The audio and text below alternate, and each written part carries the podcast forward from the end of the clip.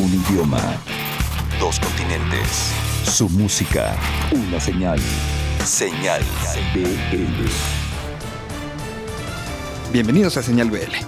En esta ocasión tenemos un programa especial.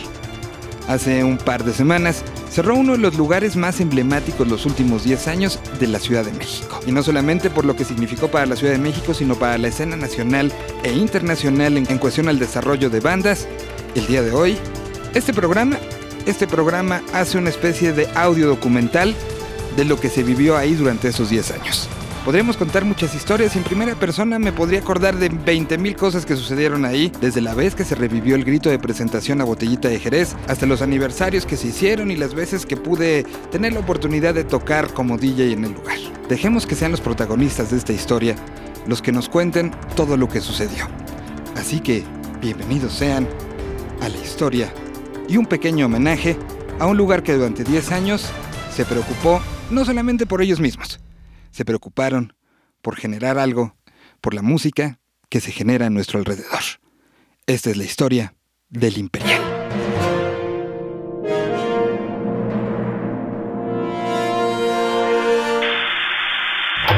Una de las ideas era romper con el paradigma del lugar de rock eh, al que no podías llevar a tu novia, ¿no? O sea, que ibas porque tú te gustaba X banda y tienes que convencer a tu novia y los baños estaban sucios y el audio sonaba mal y salías con un chillido en el oído, las chelas estaban calientes. Entonces, es, es, ese fue uno de las primeras premisas que, tu, que tuvimos para el Imperial, ¿no? Un, lugar eh, muy bueno para disfrutar la experiencia de escuchar una, una banda. Yo conocí a Ato por Leo de Lozán, él fue el que nos presentó. Nos conocimos y nos hicimos cuatro hubo muy buena onda.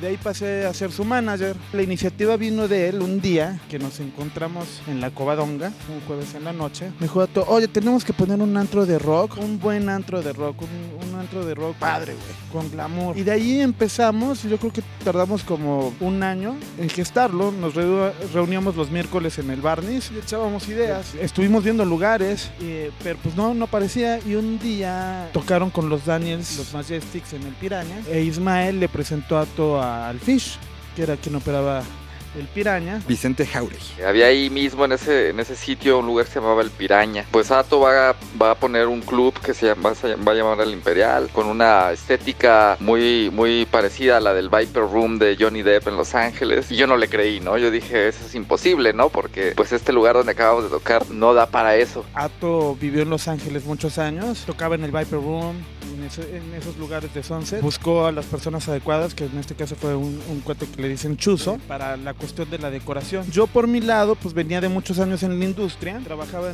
en, CIE, no sé, se conocía a Cristian Escurdia. Él actualmente se dedica a hacer salas de concierto alrededor del, del mundo. Ha trabajado en Lincoln Center, ha trabajado en Bellas Artes, Sydney. Y pues la idea era poner un lugar muy pro, junto con la, la experiencia que traíamos los dos, el como músico, yo como promotor y productor, pues de muchos años, ¿no?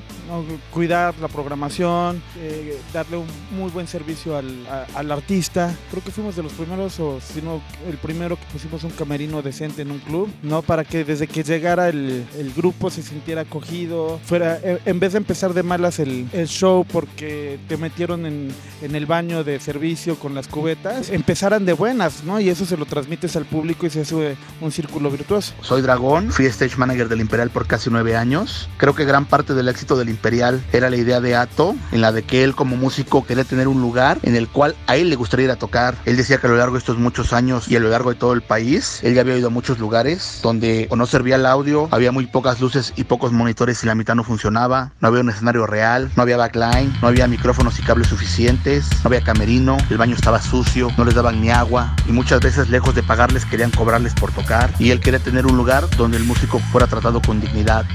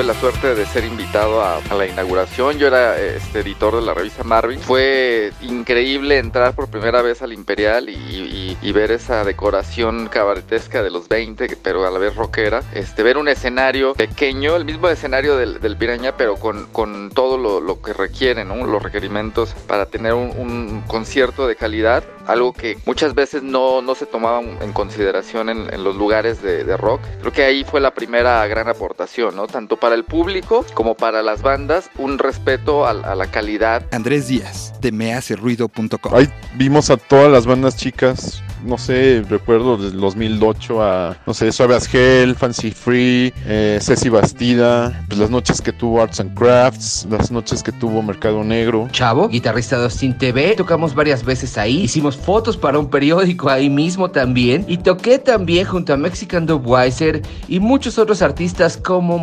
invitado. Sin duda, el Imperial es un espacio musical que hacía falta en la Ciudad de México cuando se creó. René Lugo, Eh, ahí empezamos los Daniels, ahí consagramos nu- nu- nuestro un gran número de fans. Charlie Palomares fue muy muy importante para la carrera de los Daniels. Fue un lugar que nos brindó mucho apoyo desde el inicio, desde el primer disco. Tocamos cantidad de veces ahí, teníamos de una tradición de hacer como la primera del año ahí, ahí en el Imperial. Inclusive grabamos un, un video, nuestro, nuestro video de ficción del, del disco Se Renta Cuarto para Señoritas se grabó ahí en el Imperial y mil cosas más, entrevistas, etcétera. Creo que fue la primera vez que hicimos un acústico Dragón fue un semillero de muchas nuevas bandas. En ese tiempo me tocó ver a muchas bandas dar su primer tocada, llevar a su, familia, a sus amigos a su primer concierto. También me tocó ver a bandas consolidarse y el regreso de otras bandas, de bandas viejas, bandas como Botellita de Jerez, Ritmo Peligroso y Neón. Bones de Hello Seahorse. Nos tocó tocar en el Imperial en el 2008, justo cuando acaban de abrir. Antes incluso de que sacáramos Bestia. La primera vez que la tocamos en vivo, después de componerla, fue en el Imperial, incluso antes de grabarla. De hecho, por ahí hay un video que tengo en mi canal de YouTube en el que es esa, es, es esa presentación, la de Bestia en el Imperial, y es un poco diferente la canción porque la habíamos compuesto como una semana antes, estuvimos dándole vueltas. Y cuando salió esa tocada del Imperial, como que dijimos, ah, pues hay que tocar esta nueva rola que tenemos por ahí y pues nunca hubiéramos pensado que se iba a convertir Bestia en lo que se convirtió, que además fue un partaguas para la banda y pues sí, ese fue el primer lugar que en el que escuchó esa canción.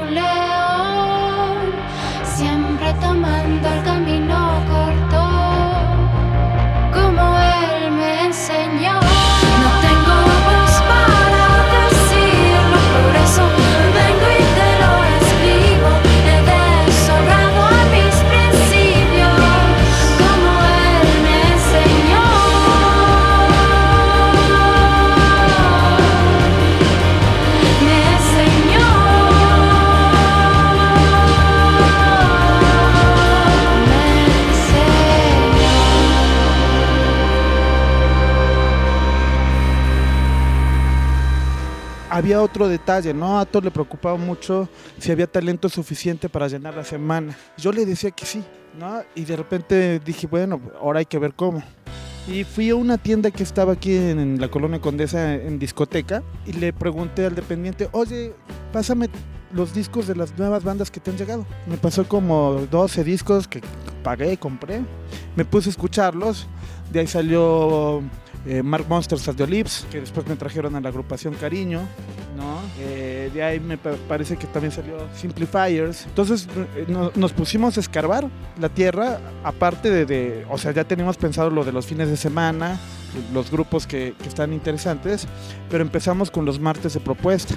El Imperial nació en la época del MySpace. En su primer año se sumaron 73 presentaciones y el mejor año fue el 2015 en el que este foro acumuló 342 conciertos. 124 músicos de 18 países incluyeron este foro en sus tours. Fueron los argentinos surfistas del sistema los que se reportan con la mayor cantidad de presentaciones como una banda extranjera, acumulando 6 actos juntos con el oriundo de Puerto Rico, AJ Dávila, con la misma cantidad. AJ Dávila fue de los primeros lugares que toqué en México. Y pues, de las cosas memorables una vez estábamos tocando y se trepó una persona totalmente desnuda al stage como dicen acá en pelotas y la seguridad lo quería sacar. Y pues yo me, me le puse encima al muchacho le dije no no no lo saquen si lo sacan pues no, to- no toco. Así que lo dejaron y se puso la ropa y pues el show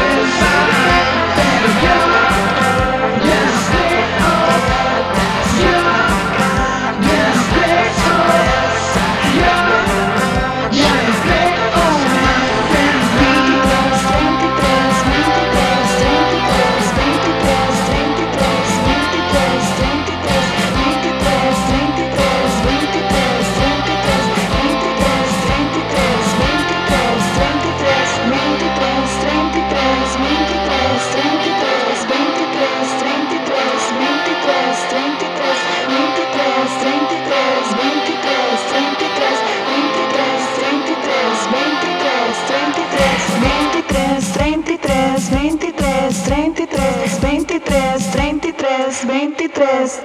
Y lo mismo con los medios, porque siempre hubo buena onda, vuelvo a lo mismo, eh, eh, hubo intercambio entre generaciones, ¿no? Entonces eh, cuando abrimos, Rulo, Julio, Sopas, tú, eh, estaban en medio, ya muy consolidados como, como personajes mediáticos, como comunicadores, pero pues también había eh, esa mi Pau. Como que resumir 10 años en un par de memorias es bien difícil. Pues la verdad es que fue mi casa y mi escuela, fue, el, fue mi cuarto de ensayo y fue también el foro donde yo me presentaba. A pesar de como todo eso y todas las veces que yo me sentía súper insegura y no quería salir a tocar yo sola, la verdad es que Jorge, el chamuco, siempre pues fue muy cariñoso conmigo y siempre siempre fue un gran, gran, gran apoyo para eso. O sea, hasta cuando yo no creía en mí, él me decía que, que lo hiciera y me empujaba y me obligaba a tocar abajo. Me acuerdo la primera vez que toqué en la tarima de abajo, me, me, me volví loca, me dio un, un pánico escénico terrible. O sea, yo llevaba un año tocando sola, fue porque Jorge me obligó. Me dijo, llevas un año tocando arriba, tienes que tocar abajo, sí o sí o sí, porque me gusta cómo lo haces, creo en ti, eres buena, etcétera. Y en el momento que me tocaba subirme, tuve que pedir así un trago, ¿no? Porque estaba yo temblando horrible y me dijeron, es tiempo, súbete. Conecté mis cosas y en cuanto le di el primer trago, creo que era un vodka con agua mineral, abrieron la cortina, prendieron la luz en lo más blanco, así de que sentí que me alumbraba muchísimo, nunca me había sentido tan expuesta en mi vida y empecé a temblar. Pues fue el lugar donde yo me formé como DJ, fue el lugar donde yo me hice, fue el lugar donde entendía a la gente, fue el lugar y fue el primero en darme mi primera residencia con las primeras tres tocadas del Imperial compré mis audífonos, fue como de las primeras compras que yo hice sola sin que me dieran dinero mis papás, fue lo primero que compré con mis ganancias de DJ. Davidcito, otra generación de- de comunicadores y después todavía otra con Corno, con Leo, Leonor, ¿no? o de otro tipo de instancias como Mariana H., eh, como Vero Bustamante. Hubo siempre eh, muy buena relación con, los medios, pero una relación más allá de, de lo laboral, buena onda, ¿no? O sea, eh, entonces lo mismo se atendía a, a Rolling Stone, y Benja y Alex, que son ya señores de muchos años en esto, que representan una revista que lleva 50 años en el mercado, que Marvin o Warp o un blog, sí, también con todos los blogs trabajamos, o con promotores, por ejemplo Luis Clériga, que es promotor de música experimental, ¿no? O con Oscar Haddad, que es eh, eh, promotor de- de- del jazz, ¿no? Entonces había como vasos comunicantes con todos, ¿no? Fue aquel momento en el que se celebraba el primer aniversario de Interferencia, en donde se subió Resorte a tocar a dos bajos impresionante. Pues recuerdo que fue un gran show, fue un, show realmente impresionante, que lo recuerdo y se me eriza la piel, fue, fue un, un concierto épico, la verdad.